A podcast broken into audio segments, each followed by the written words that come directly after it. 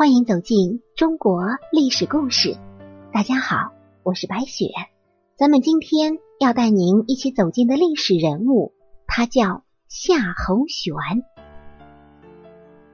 一代枭雄曹操啊，长了一双慧眼，让很多谋士和有才能的英雄都来到了他的身边。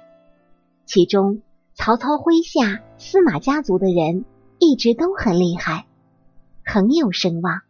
但是曹操在世的时候，并没有重用他，把他放在了并不太重要的职位。在去世之前，还特意交代后世不能重用司马家的人。可是后来的皇帝并没有听他的话，重用了司马懿。谁知司马懿就如猛虎一般，竟然反过来控制了曹氏的人。成为曹魏势力的真正的权力掌控者。在司马懿发生政变之时，曹魏阵营当中的夏侯玄手握十万重兵，但是他却没有反抗，这是为什么呢？咱们要揭开这个谜底之前，就得先了解一下夏侯玄这个人。夏侯玄字太初。他是征南大将军夏侯尚之子，大将军曹爽的表弟，与曹爽的关系十分密切。夏侯玄少时便颇有名望，十六岁时就承袭了父亲的爵位昌陵乡侯，至弱冠时担任散骑黄门侍郎。史书称啊，这个夏侯玄仪表堂堂。才华出众，在曹魏有很高的人气，就连司马师都比不过他。夏侯玄与曹操的养子兼女婿何晏同为魏晋玄学的开创者，而司马懿曾经夸奖过夏侯玄，只因那时夏侯玄根据时事提出了审官择人、除众官、改服制等政治制度。可见夏侯玄还是一个相当有才能的人。夏侯玄很有名士风度。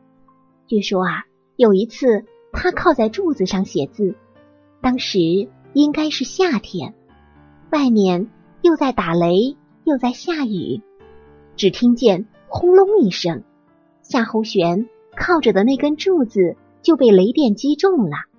夏侯玄的衣服。也被烧焦了，可是他依然神色未改，继续淡定的写字。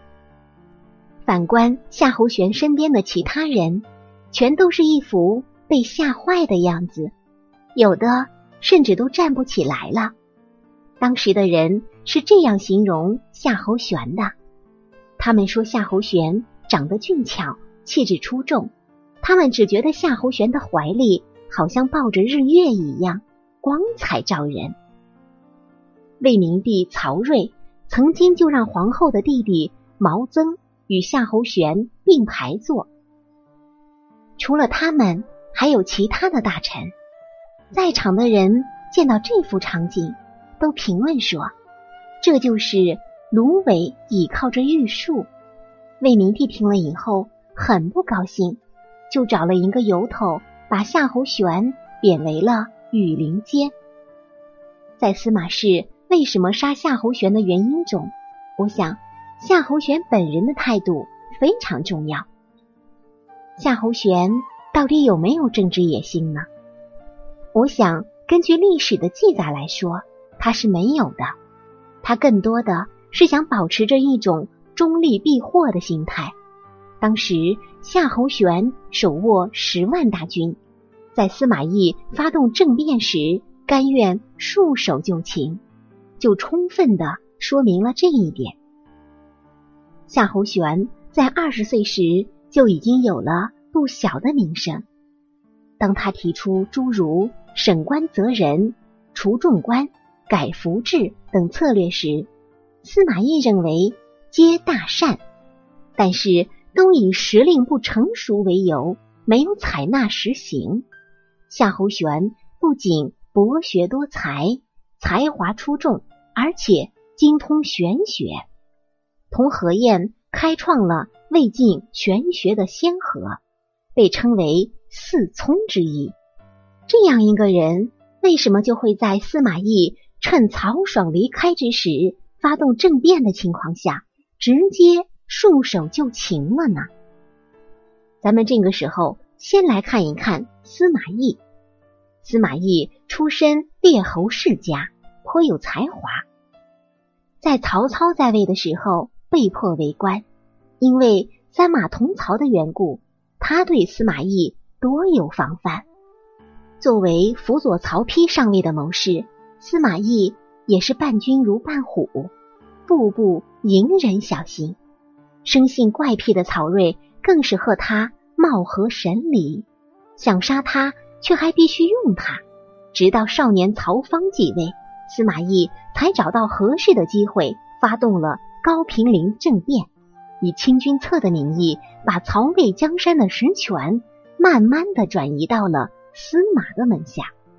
司马懿深会尼龙藏身之道，能在曾经挟天子以令诸侯的曹氏门下熬死三代君王，最终操纵曹魏政权。还不落诟病，相比杨修之流，那是强多了。在军事上，也只有诸葛亮才称得上是劲敌；而在朝政上，四个辅政大臣都死了，人家不还好好的活着吗？咱们再从当时的局势分析，司马懿当时是三国中势力最强的一方。曹魏势力也全部都掌握在了司马懿的手中，曹家人的兵马和钱财也都握在了他的手中。夏侯玄如果这个时候反抗，只会尸骨无存。他虽然拥有十万大军，但是碰上司马懿还是处于弱势，所以夏侯玄就选择了不做出头的卖芒。司马懿虽然在三国之中名声不好，但是在诸葛亮死后，司马懿无疑是三国中最有才能计谋的一个人，也是最成功的一个人。夏侯玄如果带领夏侯家族的人投靠了他们，只会有好处，不会有坏处。司马懿的野心也不是一天两天了，曹操在位的时候就已经看明白了。司马懿这个人绝不甘心沦为人臣，他知道只要给司马懿机会，司马懿绝对会取而代之。咱们回过头来再看一看夏侯玄，夏侯玄也算是将门之后，他是征南大将军夏侯尚之子，右将军夏侯霸之侄，辅佐大臣曹爽的表弟。曹睿在位时，因为说错话被贬，一直不受重用。后来曹爽一步步的提拔了他。二四四年，曹爽派夏侯玄征讨蜀汉，驻军关中，自己的粮草都供应不上，更谈不上战胜了。实际上就是制造一次从司马懿的手中夺取兵权的机会。到高平陵事件发生之时。夏侯玄虽然手握十万大军，但是一来他并没有接到曹爽的指示，二来名义上虽然是征西将军，但是实权却在郭淮等人手里。面对树大根深的司马家族，他是有心却也无力。还有一个更重要的原因，司马懿抓捕曹爽，师出有名义正辞严。司马懿装病瞒过曹家之后，二四九年正月，曹爽带着手握兵权的众兄弟与亲信，簇拥着曹芳到高平陵祭奠魏明帝。洛阳空虚，司马懿乘势而起，联络蒋济、司马孚等人，多路并出，控制了兵营要道，并请得明帝的老婆郭太后的谕旨来收捕曹爽一众。并上奏表，经曹芳弹劾曹爽，占住大义的名分。此时，长安的夏侯玄如果起兵，如同叛乱。而且最为不幸的是，尽管夏侯玄在性格、学识、理政等方面都超过了夏侯尚，但是他没有很高的军事才华，而曹爽集团其他的骨干成员的军事水准更是指望不上。由大将军曹爽担任最高指挥，征西将军夏侯玄出任主将的伐蜀之役。由于蜀汉军民的奋力抵抗以及司马家族的阴险破坏，无功而返。夏侯玄在长安同司马家族争夺西线战区的实力，远离京师洛阳，使他躲过了高平陵政变。之后，司马懿对曹爽集团的大屠杀，他虽然躲过一劫，但他的好日子显然已经一去不复返。再者啊，这个高平陵之变事发突然，措手不及。等到反应过来的时候，早已尘埃落定。司马懿一文一武两手都要硬，看管住皇宫以及各府军营，重兵聚住要险之后，又让蒋济出面担保曹爽，只要交出兵权，就不追究，能够去做富家翁，双管齐下。曹爽。毕竟经历的事少，轻信承诺，想了一夜，便主动放权，要争取善终。被司马懿骗回洛阳之后，没过几天就诛族了。这事儿发生的过程那是极快的，根本也来不及反应。曹爽受诛之后，夏侯玄被召回京师，成为大鸿胪。夏侯渊之子夏侯玄族叔夏侯霸。在得知消息之后，知道大事不妙，逃走投奔蜀汉。夏侯霸叛乱之前，也曾联系过夏侯玄，让他一起去蜀国避难。可是夏侯玄明知人为刀俎，我为鱼肉，却依然不愿背叛国家。被召回洛阳之后，夏侯玄担任太常主管礼仪，形同软禁。但是只要有他在场。所有人都是肃然起敬，夏侯玄在朝中依然是深得人心。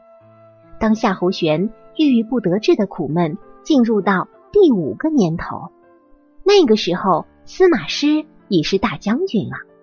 一直在曹氏和司马氏斗争中左右逢源的中书令李丰，联系了不得志的国丈张吉和几个宦官首领。得到了魏帝曹芳的授权，他们计划在皇帝册封贵人的典礼上发动宫廷政变，以夏侯玄取代司马师担任大将军辅政。在那时，恐怕只有夏侯玄的声望才可以凝聚人心了，也只有夏侯玄的人格可以让皇帝放心，不会再遇到另外一个。野心勃勃的权臣，但是李丰起事不密，被司马师听到了风声，夏侯玄被捕入狱，处死。其实啊，我们在讲到这里的时候，很多人就会想，这个夏侯玄当初完全可以和他的叔父夏侯霸一样投奔蜀汉，但是他却没有这样做。这样一个从小还算有不小名望的人，最后却被司马师所害，这和曹爽的关系也是很大的。夏侯玄只好偷偷的回京，明哲保身，小心行事。虽然熬死了司马懿，但还是逃不过司马师。夏侯玄最后那叫一个神情自若、从容就行，也算是性情所致了。由于《三国演义》的淡化，夏侯玄在后世的知名度不高，他的影响力也往往被低估了。可实际上，夏侯玄的死亡引发了曹魏帝国的两次大规模内战，分别是淮南二叛和淮南三叛，加速了司马师的死亡，延缓了司马家族代位的步伐。夏侯玄是曹魏帝国少有的正人君子，也是帝国最后的中流砥柱。夏侯玄死，魏国建亡。好了，朋友们，本期的故事到这里就结束了，感谢您的收听。下期我们将和您一起走进费祎的故事。这个费祎是诸葛亮临终之前交代给刘禅的托孤大臣，他的故事我们还是一定要了解一下的。我是白雪，下期历史故事我们再见。